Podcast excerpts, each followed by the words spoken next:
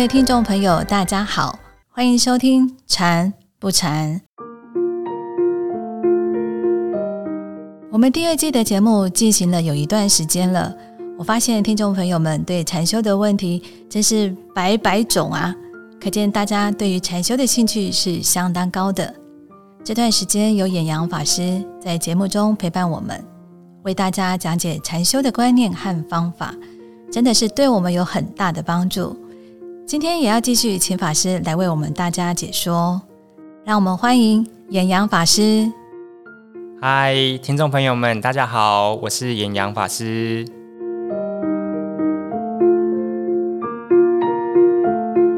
相信曾经学习过禅修的朋友都有盘腿打坐的经验。今天这位朋友想来对盘腿这个动作有点好奇，我们一起来听听他的问题吧。阿弥陀佛，法师你好，那个问一个问题哈，就是我们平常一般日常很少会席地而坐，也就是常常不会不会很常盘腿啦。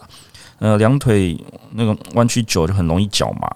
也因为这样子，我虽然知道禅修很好，但心里总是很抗拒参加禅修活动。我其实很好奇，为什么打坐要盘腿？那它有什么特别意义吗？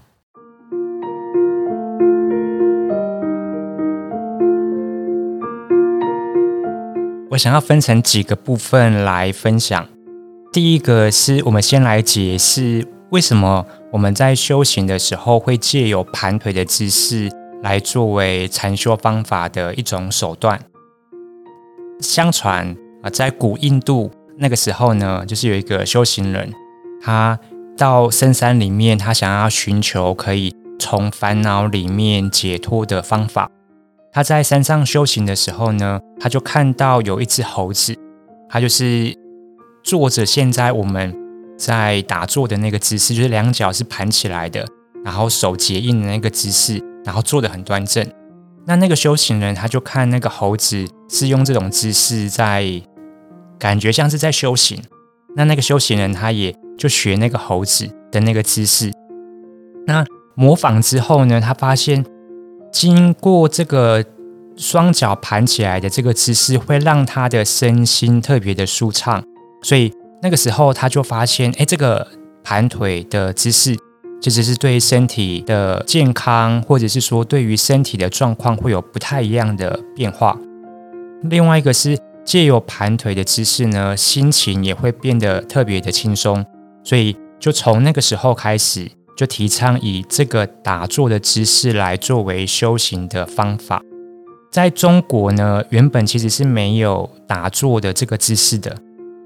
是借由佛教传到中国，然后才慢慢的有僧人，然后把禅修的方法带到中国里面。所以一开始中国的打坐方式是借由隋唐，甚至是更早以前的印度僧人。然后来中国的时候呢，才慢慢的把这个禅修的方法跟禅修的这个姿势带到中国里面来。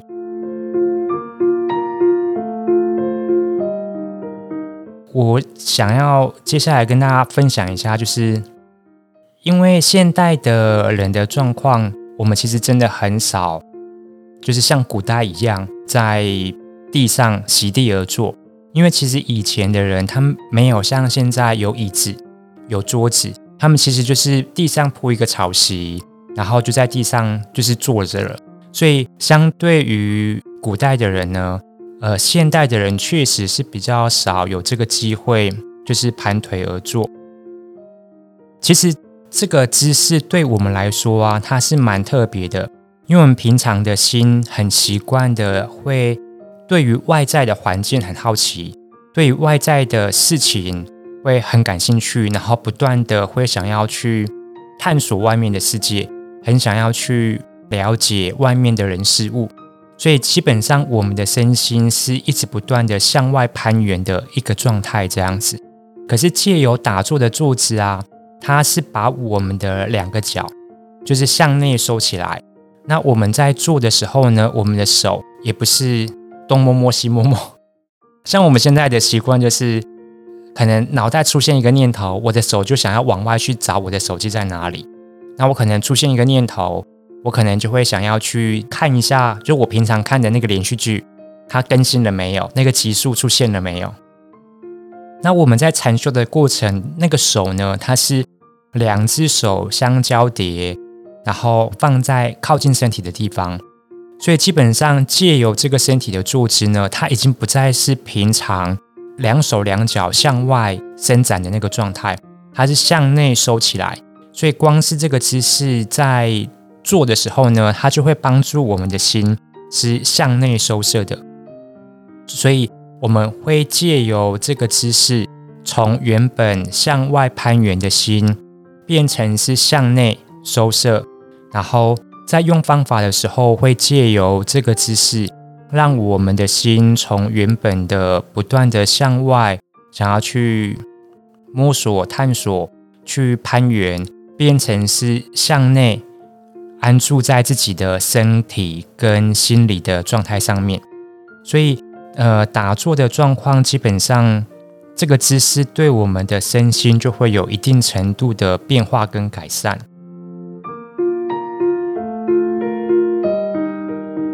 确实，现在的人真的比较少有这样子坐姿的状况，特别是我们现在已经习惯坐椅子。所以，我们基本上我们的胯部跟我们的身体的肌肉的状态，跟以前的人其实差很多。因为我们现在的工作啊，基本上除非您是劳力工作多，要不然我们基本上都是站着服务客户，或者是说我们是在呃坐着坐在办公室的桌椅上面来去处理一些日常的工作。所以，我们基本上我们的身体的肌肉。我们的呃韧带、我们的关节，它的柔软度跟伸展性，都比以前的人其实还要僵硬的多。特别是长时间的久坐或久站，或者是说长时间的没有做一些姿势的变化，所以我们基本上要突然变成是打坐的那个状态，把两脚盘起来，确实是难度会很高。但是，呃，我想要跟大家分享，就是一样的呃姿势呢，其实会让我们的身心会有一些调整跟变化。好，所以会鼓励大家，虽然刚开始学打坐的时候会经历一段腿痛的这个时期，但是在痛的那个过程，代表的是这个肌肉群它正在做一些程度的变化。所以虽然是痛，但是代表的是它正在慢慢的放松，只是因为我们不太习惯这样子的坐姿，所以会鼓励大家，虽然是痛，但是另外一个角度是说，它慢慢的会经过痛的调整，会经过痛的变化。那等您下一次在做打坐的这个活动的时候呢？他的腿的松紧度，它就会一点一点的慢慢的变宽，慢慢的腿的可以活动的角度，它就会变得更宽广。所以您在下一次打坐的时候呢，你的腿就会比较好盘一些，痛的时间点呢也会延后一些。所以虽然是痛，但是不用太紧张跟挂怀，因为只要您持续的不断的练习。基本上这个姿势，它就可以帮您身心的舒畅，然后身心的安定，它就会有这个效果。那虽然是痛呢，但是你每痛过一次，就等于是说你就又累积了一些功力，累积多一些，就是腿的松缓，或者是说腿的我们叫做腿功，它就又成长了一些，所以。虽然是痛，但是它其实是在成长的，只是说它成长的幅度不一定那么快，及时的就会被自己发现到。但是当你持续不断的呃日积月累，慢慢的努力之后呢，可能两个月、三个月再回头来看，会发现你的腿确实会比刚开始学的时候盘的那个状况呢，就会越来越好。那这个是比较。显而易见的可以发掘到的部分，这样子，这个基本上是关于打坐的知识。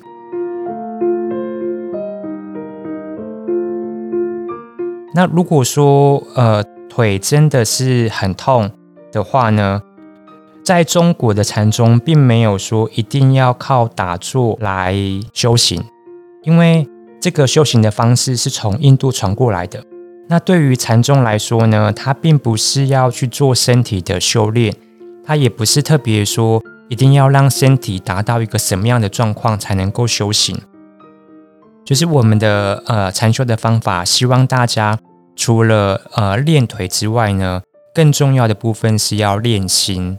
就是说，我们要让我们的心从原本很起伏、波动不定，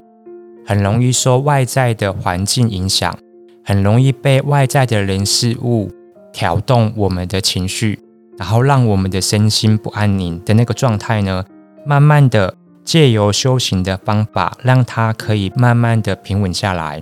那平稳下来之后呢，变成是我有一个自主的能力，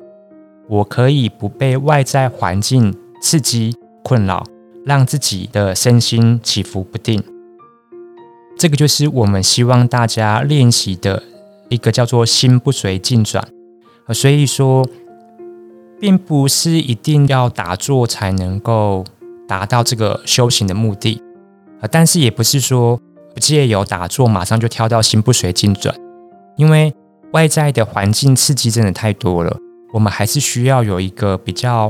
容易着手的方式，让我们可以练习让自己心不随境转。那比较简单的方式呢，就是。在自己静止的状态下，借由打坐的这个姿势来让自己慢慢的心向内沉淀，然后心慢慢的从很浮动的状态变成是比较宁静、比较安定的状态。那当自己越宁静、越安定的那个状态，会慢慢的越来越澄澈，越来越清楚自己周遭的状况。也就是说，我们的观察力。我们的敏锐度会渐渐的提高。当我们的敏锐度跟观察力提高之后呢，我们就会让自己发觉外在有什么事情正在影响我们。那也借由我们打坐的这个姿势，让自己身心安定下来之后呢，同时有敏锐度、有觉察力，自己的身心又是平静宁静的那个状态，然后来面对外在的事物，那自己。有这样子的功力之后，比较容易让自己有自主的能力，比较容易让自己心不随境转。所以说，打坐的这个姿势是不是必须呢？必须要说它不是必须，但是相对之下，让自己有一个心不随境转的能力，借由打坐的这个姿势，比较容易办得到。好，所以还是会鼓励大家，就是虽然会很痛，就是我们。呃，通常会开玩笑，就是学习打坐呢，会有几种基本消费额，就是第一个就是腿痛，另外一种是叫做昏沉散乱，呃，所以这个是一个修行过程，呃，本来就会经历的一个过渡期。那慢慢的痛着痛着，你痛的时间点会慢慢的一点一滴的往后延，啊，就等于是说你做可能一开始五分钟腿就痛。但慢慢的，你可能做着做着会变成是十分钟腿才痛，那做着做着可能就变成是二十分钟腿才痛。呃，所以虽然是痛，但它其实是在变化的过程，它其实是在成长的过程。所以腿的姿势也是一样，可能一开始只能散盘，慢慢的腿借由痛的那个状态呢，身体会自己调整，它就会变成是从本来散盘变成是半单盘。然后慢慢的，它会成长，它会变成是单盘，然后甚至是双盘，啊，所以要相信自己的身体，它有自己可以找到出口的能力，呃，所以呃，鼓励大家还是可以练习盘腿。那腿痛是正常的，所以就是多多体验这种痛的感觉。腿痛的那个状态呢，它其实是一种预先的训练。让自己，如果之后遇到一些疾病、遇到一些不舒服的痛觉的时候，自己有更多准备的机会来面对以后的生病。好，所以呃，鼓励大家，希望大家呃都可以多多参加禅修活动，祝福大家。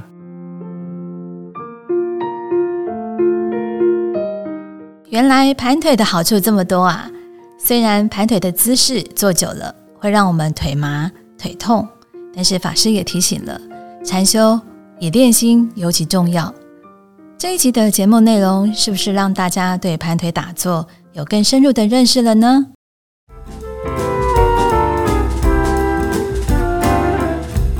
如果你在禅修打坐的过程中也有相关的问题，或者是想对禅修有更深入的了解，